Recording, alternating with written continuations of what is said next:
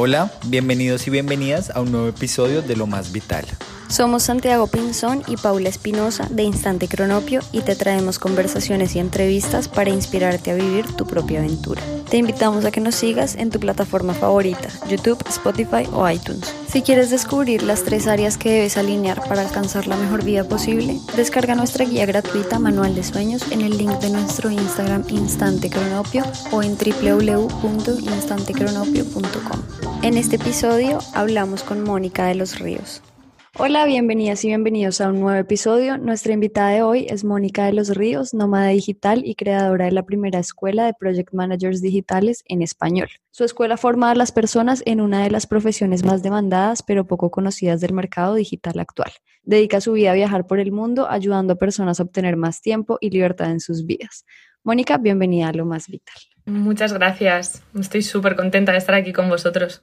Bueno, cuéntanos primero en dónde te encuentras ahora, cómo ha sido esta vida de nómada sin poderte mover. Pues a mí esta locura me ha pillado en España, que es de donde soy, casualmente, aunque es algo que le ha ocurrido a muchos nómadas que estaban visitando a su familia, con muchos amigos con los que he hablado, y yo estaba visitando a mi familia por una operación de, de mi padre y a los cinco días más o menos de llegar a España ocurrió todo esto, cerraron fronteras y estoy pasando aquí en España esta época. Qué locura. Bueno, nosotros sabemos que empezaste tu vida laboral en el sector financiero, pero ahora haces algo totalmente distinto. ¿Por qué no nos cuentas un poco de cómo ha sido esta trayectoria profesional y este cambio de vida? Pues totalmente distinto, además. Yo estudié, bueno, económicas y terminé trabajando en el sector financiero, pero no me gustaba nada mi trabajo, pero sobre todo no me gustaba la estructura de la multinacional, el no poder hacer absolutamente nada fuera de las pautas, el hacer algo que sabías que estaba mal hecho o que se podía hacer mejor, pero no poder cambiarlo porque la estructura era tal que era imposible hacerlo de otra manera. Y yo siempre seguí formándome, siempre estaba formándome constantemente en el mundo del marketing digital, de la gestión de proyectos, del desarrollo personal, de la psicología para gestionar personas, que me apasiona. Y bueno, llegó un momento en el que no podía más con el trabajo que hacía en banca, en finanzas, y lo dejé todo. Lo dejé, dejé mi casa en Madrid, el trabajo indefinido y a, todas luces para, desde fuera maravilloso, lo dejé y me fui a poner cafés a Londres.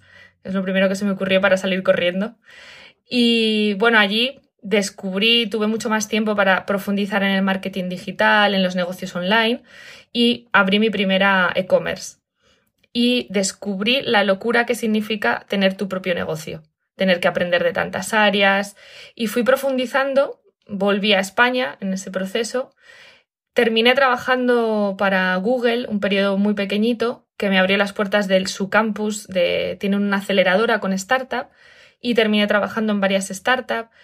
Y creía que ahí había una forma diferente de hacer las cosas, que de verdad en el mundo de las startups era más libre, pero no estaba del todo acertada, porque realmente allí también se mueve mucho por objetivos económicos, con socios muy grandes que invierten y no hay tanta flexibilidad para cambiar las cosas, que es lo que yo buscaba, hacer algo que de verdad supusiera un cambio y descubrí los negocios digitales en un evento para emprendedores digitales, pues descubrí que muchos o la inmensa mayoría se sentían como yo me sentía cuando abrí la e-commerce, que es tener que aprender de un montón de, cosas diferentes dentro de los negocios. Yo era una e-commerce, desde fotografía hasta estrategias de marketing digital, de, bueno, de todo. Entonces, sí, y todos estaban agotados realmente de, de, tener que hacer lo suyo, pues yo qué sé, si es un coach, pues tener que seguir formándose en lo suyo y en todo lo que significa tener un negocio digital. Entonces empecé a trabajar apoyando a este tipo de, de empresas. Eh, además, algunas en las que creía muchísimo en lo que ellos estaban haciendo, en el cambio que querían hacer en el mundo. Y entonces empecé a llevar todo lo que tiene que ver con la empresa, que no era lo suyo, su área de genialidad y resultó que, bueno, que todo el mundo necesitaba un perfil como el mío. Todo el mundo me quería contratar, quería un... descubrí que mi profesión se llama Project Manager Digital, que ni lo sabía. Y todo el mundo quería contratarme o por un proyecto, para un lanzamiento, o para algo concreto de la empresa, o para trabajar dentro. Y a la vez, un montón de personas que veían el estilo de vida que tenía, porque ya viajaba por el mundo, me preguntaban dónde me había formado. Entonces, uní estas dos necesidades, personas que querían formarse como yo y empresas que necesitaban a alguien como yo para formar a otros. Y ahora tengo la escuela de Project Manager Digitales donde formamos a, a otros proyectos. Y tú una vez dijiste que uno no elige una empresa o un trabajo, sino uno debe elegir es un estilo de vida. Cuéntanos esto, cómo influenció, digamos, ese cambio de vida y de tu trayectoria profesional. Pues eh, yo digo esto porque he visto que muchas personas que emprenden, que abren su propio negocio, lo hacen buscando un estilo de vida, no tanto canalizar una misión o algo muy potente que tengan que transmitir, sino más bien buscando un estilo de vida como hice yo en mis primeros negocios. La primera e-commerce que yo abrí era porque quería libertad para poder viajar por el mundo, quería gestionar mi tiempo, hacer las cosas a mi manera pero no era fruto de un gran, una gran iluminación que quisiese trasladar al mundo.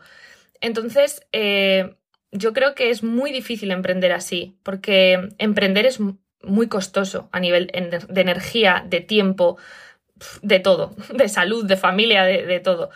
Y si no hay detrás una, eh, una fuerza tan grande como querer transmitir al mundo algo muy, muy potente, creo que, que no termina mereciendo la pena pero sí que hay otras alternativas, por ejemplo, trabajar para ese tipo de negocios como Project Manager Digital y como otras muchas profesiones que hay, como copy, como asistente virtual. Hay muchísimas profesiones digitales que te dan el estilo de vida, pero no tienes que emprender. Entonces, para mí es muy importante preguntarte si vas a emprender el por qué vas a emprender. Porque si es por el estilo de vida, hay otras alternativas.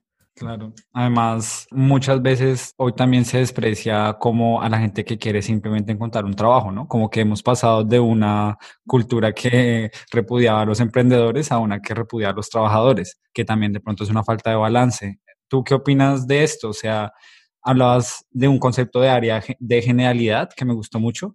¿Cómo podemos, digamos, explotar esa área de genialidad también en un trabajo, no necesariamente en un emprendimiento? Es que yo estoy totalmente de acuerdo que está ocurriendo esto, que parece que de pronto, si no emprendes, que los emprendedores están en un área de brillantez fuera de la de los que trabajamos para otras empresas. Pero sí creo que todos tenemos como una zona de genialidad. Los Project Manager digitales, por ejemplo, nuestra zona de genialidad es que tenemos la capacidad de gestionar y dirigir empresas ayudando a otros. Y no necesariamente tenemos que ser la cara visible, porque también mucha gente emprende obligándose a ser la cara visible, a pues de, un negocio, la marca de, de ese negocio. Y yo creo que si te preguntas a ti mismo de verdad lo que te gusta hacer, con lo que sabemos que hay que salir de la zona de confort para ya sea emprender una nueva carrera o una nueva empresa, pero dentro de lo que de verdad te gusta hacer. Y creo que si eh, trabajas mucho esa parte de desarrollo personal, de autoconocimiento, puedes llegar a, ser honesto contigo y preguntarte, es que a mí me gusta apoyar a otros, por ejemplo, en nuestro caso, el de los Project Manager, apoyar a otros a que salgan adelante su empresa, que además como hay tantísima variedad en el mercado digital, puedes alinearte en algo que realmente te importe, en valores que de verdad quieras trasladar, pero a través de otra empresa. Entonces, yo creo que el área de genialidad no siempre se manifiesta en una empresa. Sí, además quería comentar un ejemplo que vi en internet, que era, por ejemplo, si uno quiere participar de algo muy grande, uno no siempre lo puede hacer solo. Por ejemplo, si uno quiere trabajar en la NASA, pues uno no puede como emprendedor llevar algo así de grande. A veces también tiene beneficios como sumarse a una misión a una empresa mayor que uno, ¿no? Eso es no tanto quedarnos en el individualismo, que es verdad que, como decíais vosotros, que hay una época que se ha potenciado mucho el desarrollar una marca personal, el emprender muy de forma individual, cuando de verdad cuando haces un cambio importante normalmente se hace en equipo, se hace en grupos y ahí hay todo tipo de perfiles. Sí, total. Y siguiendo un poco esta idea, a mí se me ocurre que a veces también muchas personas, como lo que tú decías, que no tienen como esta idea de quiero cambiar cosas, pero quiero cambiar mi estilo de vida y también estoy dispuesto a ayudar a otros y por supuesto todos estamos alineados como con ciertos sueños o con ciertos ideales. Pero a veces nosotros nos hemos encontrado con que las personas les cuesta, si no han tenido como un trabajo interior consigo mismos, descubrir qué es lo que quieren hacer y cómo lo quieren hacer. ¿Tú qué le recomendarías a una persona que no sabe lo que quiere hacer, pero que sabe que lo que está haciendo al menos no es lo que quiere? Pues de hecho es el camino que yo he recorrido. O sea, yo he ido avanzando sabiendo lo que no quería. Yo recomiendo avanzar siempre, sabiendo que el siguiente paso no tiene por qué ser el gran definitivo, la, empresa maravillosa en la que deseas a largo plazo trabajar, pero sí avanzas y sí tienes un nuevo aprendizaje y un nuevo contacto y una nueva visión y vas sumando puntos.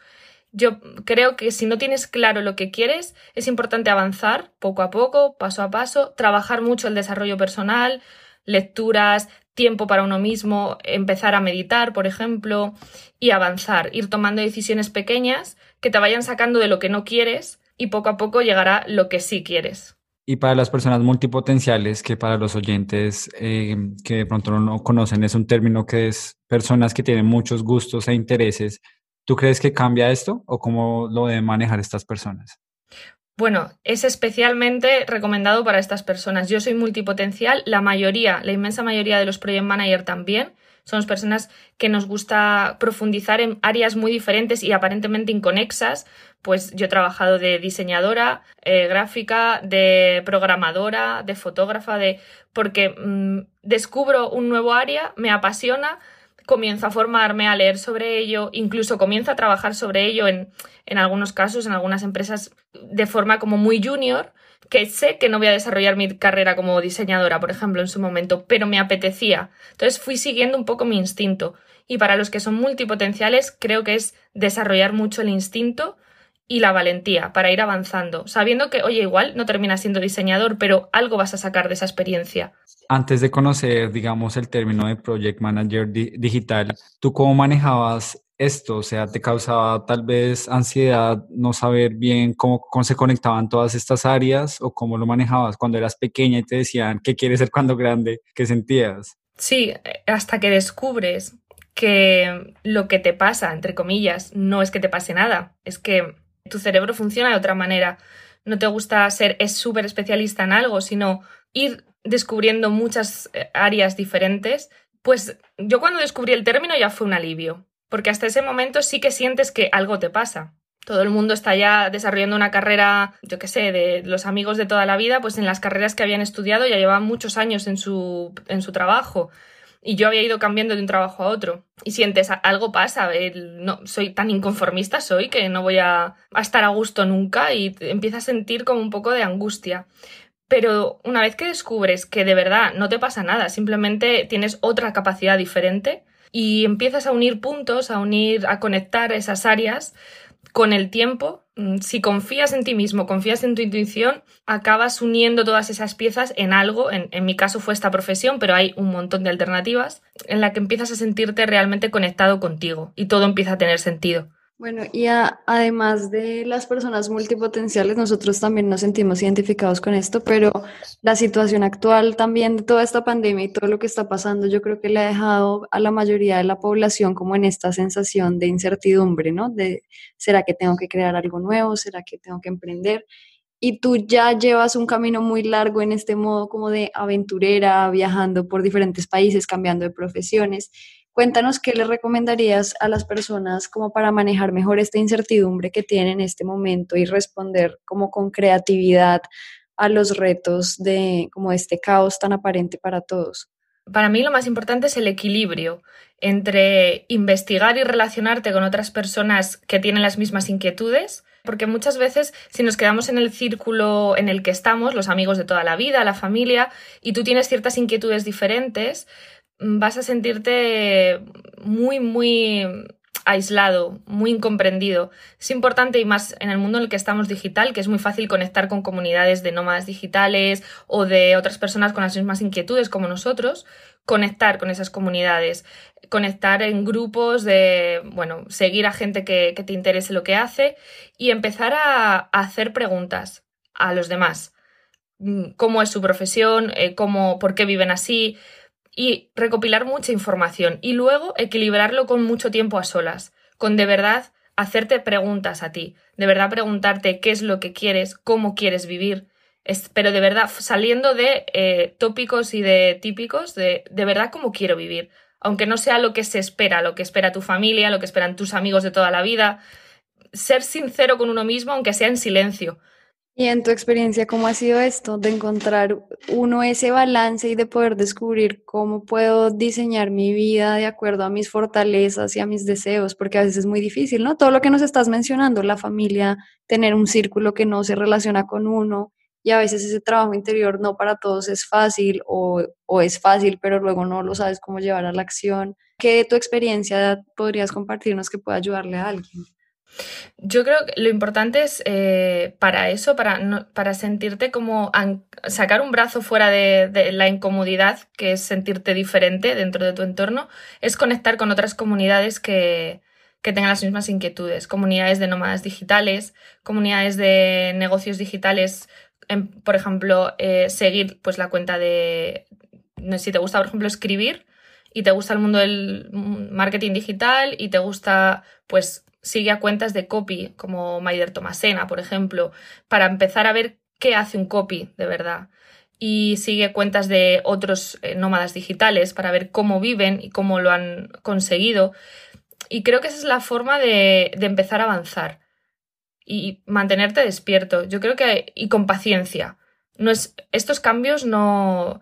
Yo tengo 37 años y llevo muchos años viajando por el mundo, pero no ocurrió de la noche a la mañana. Fui haciendo pequeñas renuncias y pequeñas elecciones y poco a poco terminas en, la vida que, que de verdad te sientes cómoda, que te sientes que lo has elegido todo. Pero es paso a paso, no hay una gran decisión que vaya a cambiarlo todo.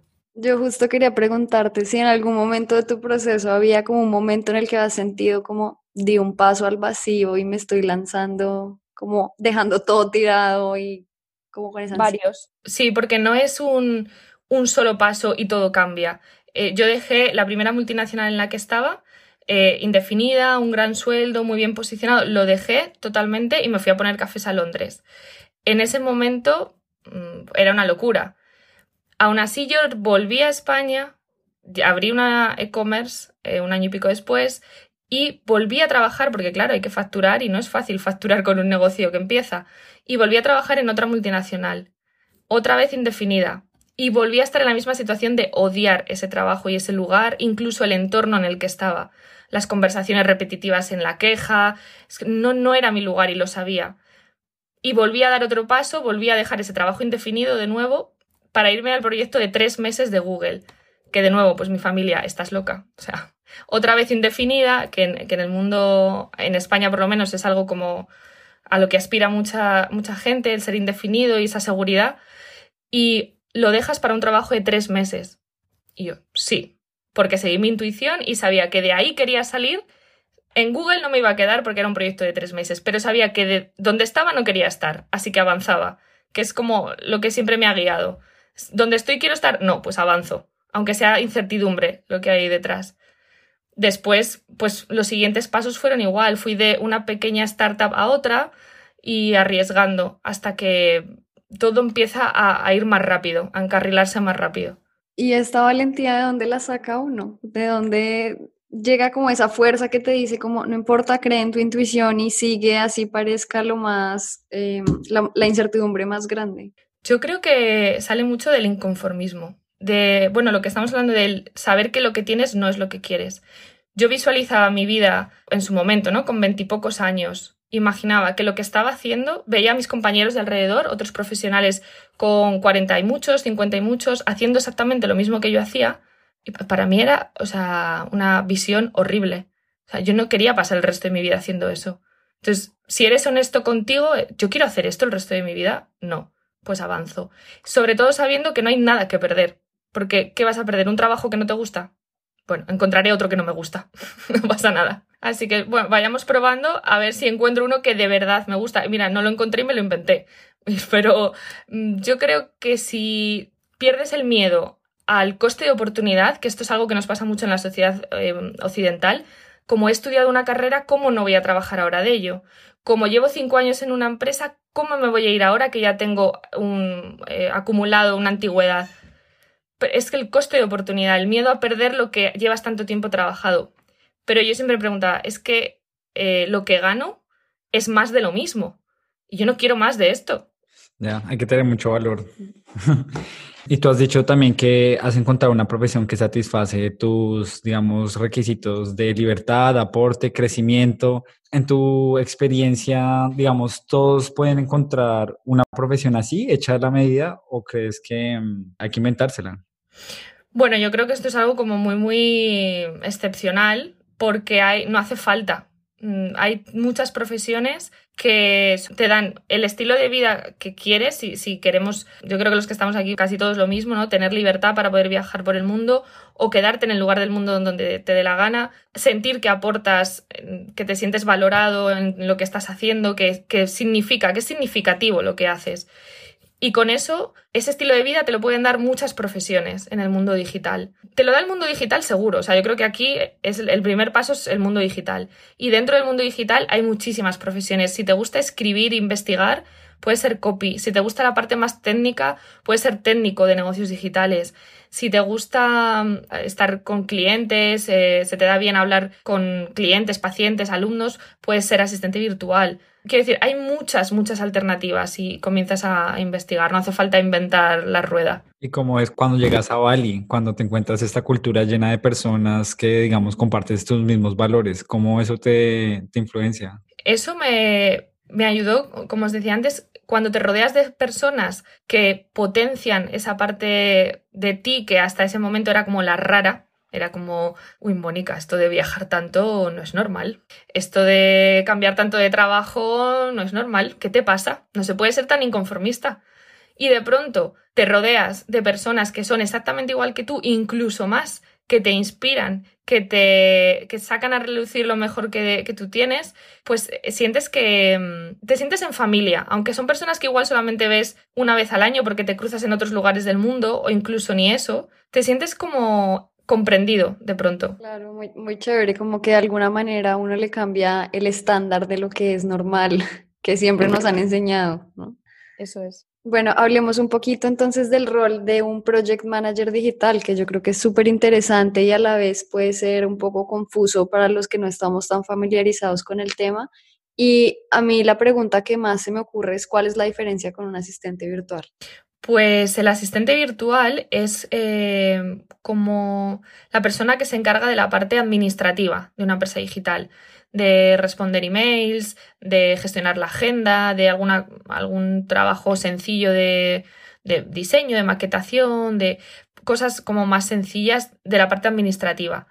Y el Project Manager Digital no tiene nada que ver, es la persona que coordina a todo un equipo, ya sea interno o no, porque los negocios digitales contratan mucho freelance o gente externa para momentos puntuales, pero también hay muchos negocios digitales, muchísimos, con equipos ya pequeño, mediano, incluso alguno grande ya en España.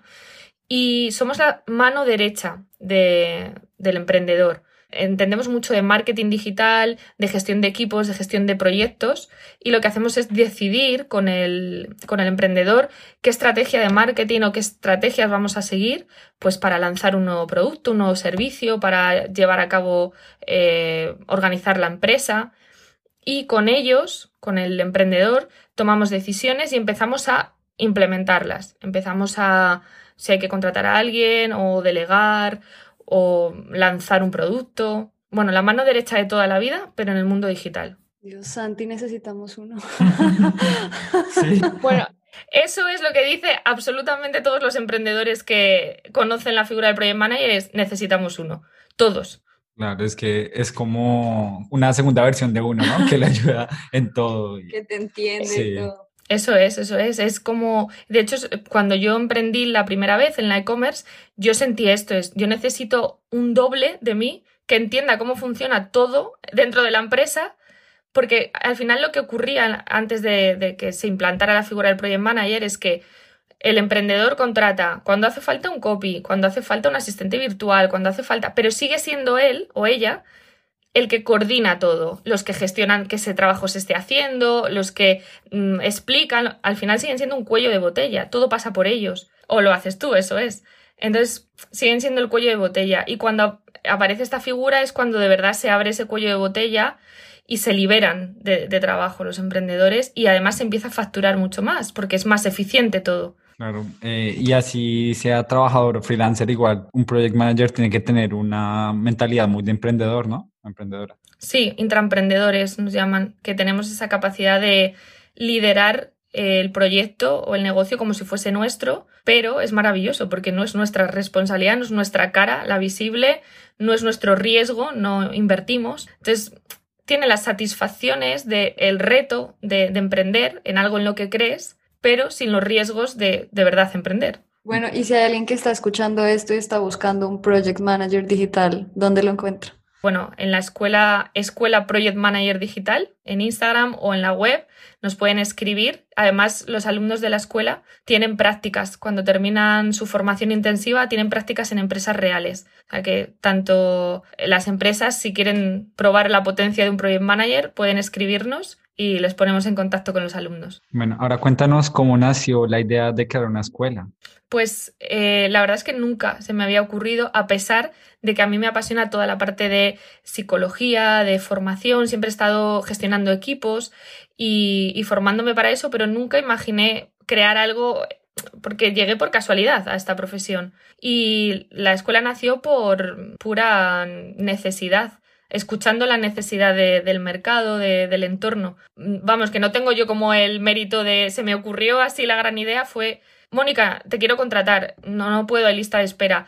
Pues alguien como tú, yo, pues es que casi no hay en español eh, Project Manager, conocía a tres o cuatro compañeros nada más. Y pues es que no hay, pues lista de espera y otros muchos que me preguntaban, ¿dónde te has formado? Y claro, yo iba a una formación de un montón de años formándome en distintas áreas, porque el trabajo del Project Manager es como muy 360 grados de una empresa, distintas áreas, distintas, eh, tocas distintos puntos. Entonces fue como petición popular, bueno, vamos a desarrollar este plan de formación y unámoslo. Y de hecho, el éxito es que es la respuesta a una necesidad, porque todos los alumnos que han pasado por ediciones anteriores están trabajando, porque las empresas estaban esperando a que salieran. Buenísimo, me parece una de las mayores fortalezas de ese programa, que está esa conexión con, con las empresas. Y para personas que de pronto también quisieran montar una escuela así, que es un proyecto obviamente grande, requiere mucho esfuerzo, inversión, planeación, ¿qué consejos le darías que tuvieran en cuenta? Para crear una escuela, creo que lo principal es haber pasado antes mucho tiempo siendo profesional de lo que vas a dar formación.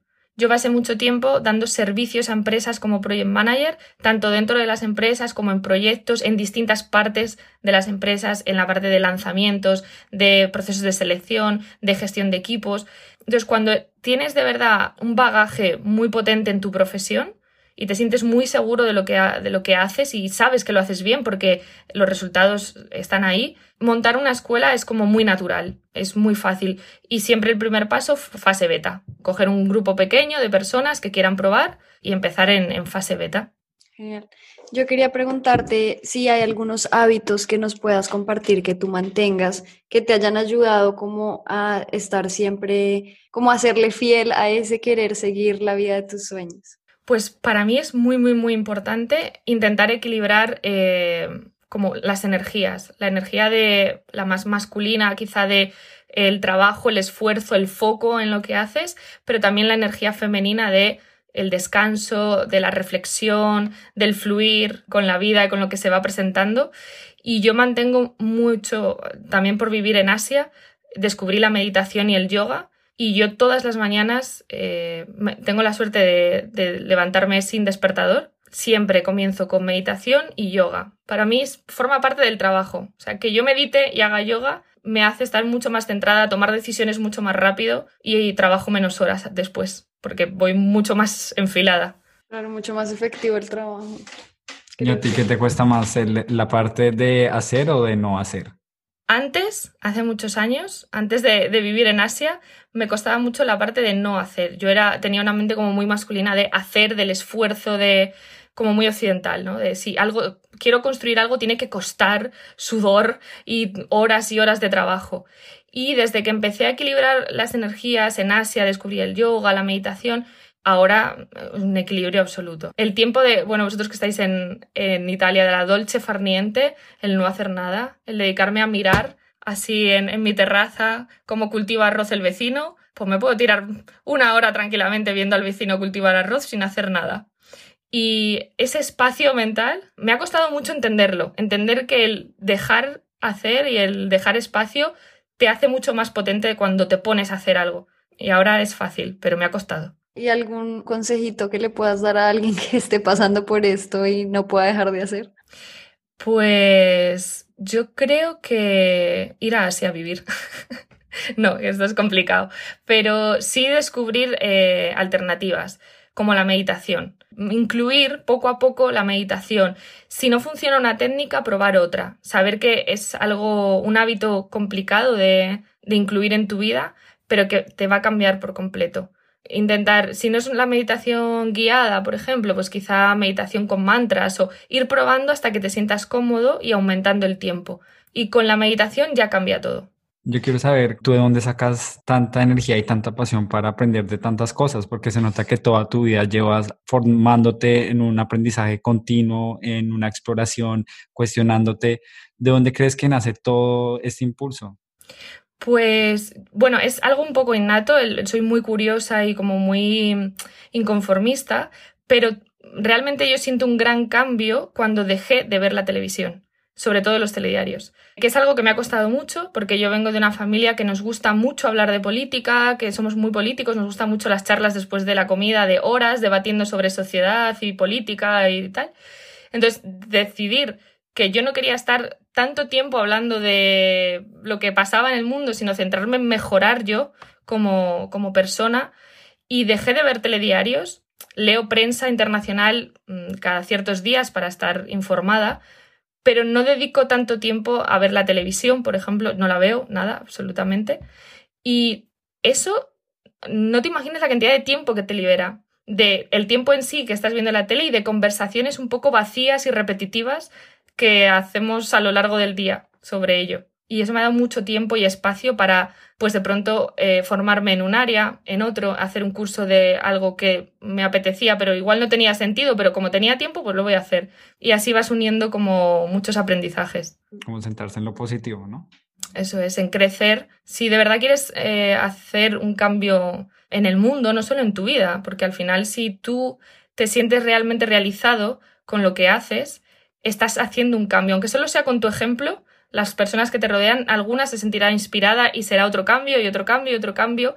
Y además, si trabajas en negocios como los nuestros, todos, casi todos, eh, aportan a un cambio al mundo. Nosotros, por ejemplo, intentamos enseñar a las empresas cómo gestionar equipos de una forma en la que todos se sientan inspirados, en la que todos se sientan respetados y cambia por completo la vida de esas personas. Entonces, si quieres hacer de verdad algo bonito en la vida, hay que dejar de hacer otras cosas que estamos muy acostumbrados a hacer, como ir en piloto automático, pues poniendo la, tele todas las noches, o 20 capítulos de Netflix que de vez en cuando yo también sale una serie, una serie de tal y me veo 20 capítulos seguidos, pero muy de vez en cuando.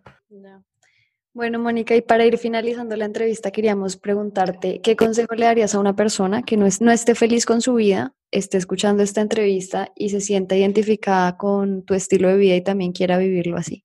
Que tome decisiones. Tomar decisiones cuesta, cuesta mucho, porque da miedo, porque da vértigo pero si quieres salir de la zona en la que estás, hay que tomar decisiones. No tomar decisiones es también, como dicen, una decisión, que es quedarte donde estás. Entonces, si quieres salir, hay que tomar decisiones y riesgos.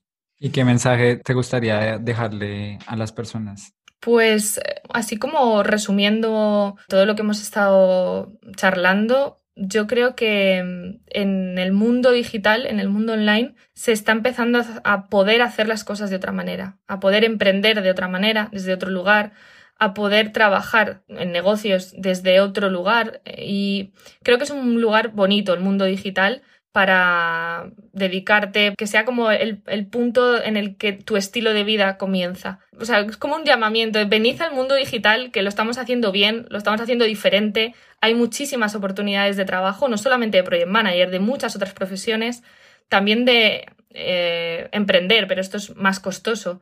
Pero un primer paso, empezar con una profesión digital, hay muchísima, muchísima oferta y es el primer paso para cambiar de vida, poner foco aquí en el mundo digital. Me gusta porque en este momento pues mucha gente obviamente se está viendo como obligada a mirar alternativas en el mundo digital y lo están viendo como algo negativo, pero que también lo vean como una oportunidad, ¿no? Una oportunidad de cambio de vida y de que le pueden sacar mucho provecho a esto. Totalmente. Yo no veo nada, nada nunca negativo en el mundo digital porque para mí es como, como un paraíso nuevo que se abre y puedes elegir cómo hacerlo. Puedes elegir profesión, puedes elegir empresa casi en la que crecer o ir de una a otra si quieres eh, conocer a muchos. Hay eventos digitales que ahora que no nos podemos ver físicamente, puedes conectar con otras personas digitalmente y hay muchísimos lugares donde charlar con personas que tienen las mismas inquietudes que tú. Para mí es como un lugar de crecimiento el mundo digital. Genial. Bueno, Mónica, muchísimas gracias por tu tiempo. Para las personas eh, que no la conocían, la pueden encontrar en Instagram como arroba Mónica Rivers o en www.monicadelosríos.com y también si les interesa el proyecto de la escuela lo encuentran en www.escuelaprojectmanagerdigital.com. Eso es, muchísimas gracias a vosotros, ha sido un placer. No olviden dejarnos sus comentarios y pueden encontrarnos en nuestro Instagram como arroba instantecronopio.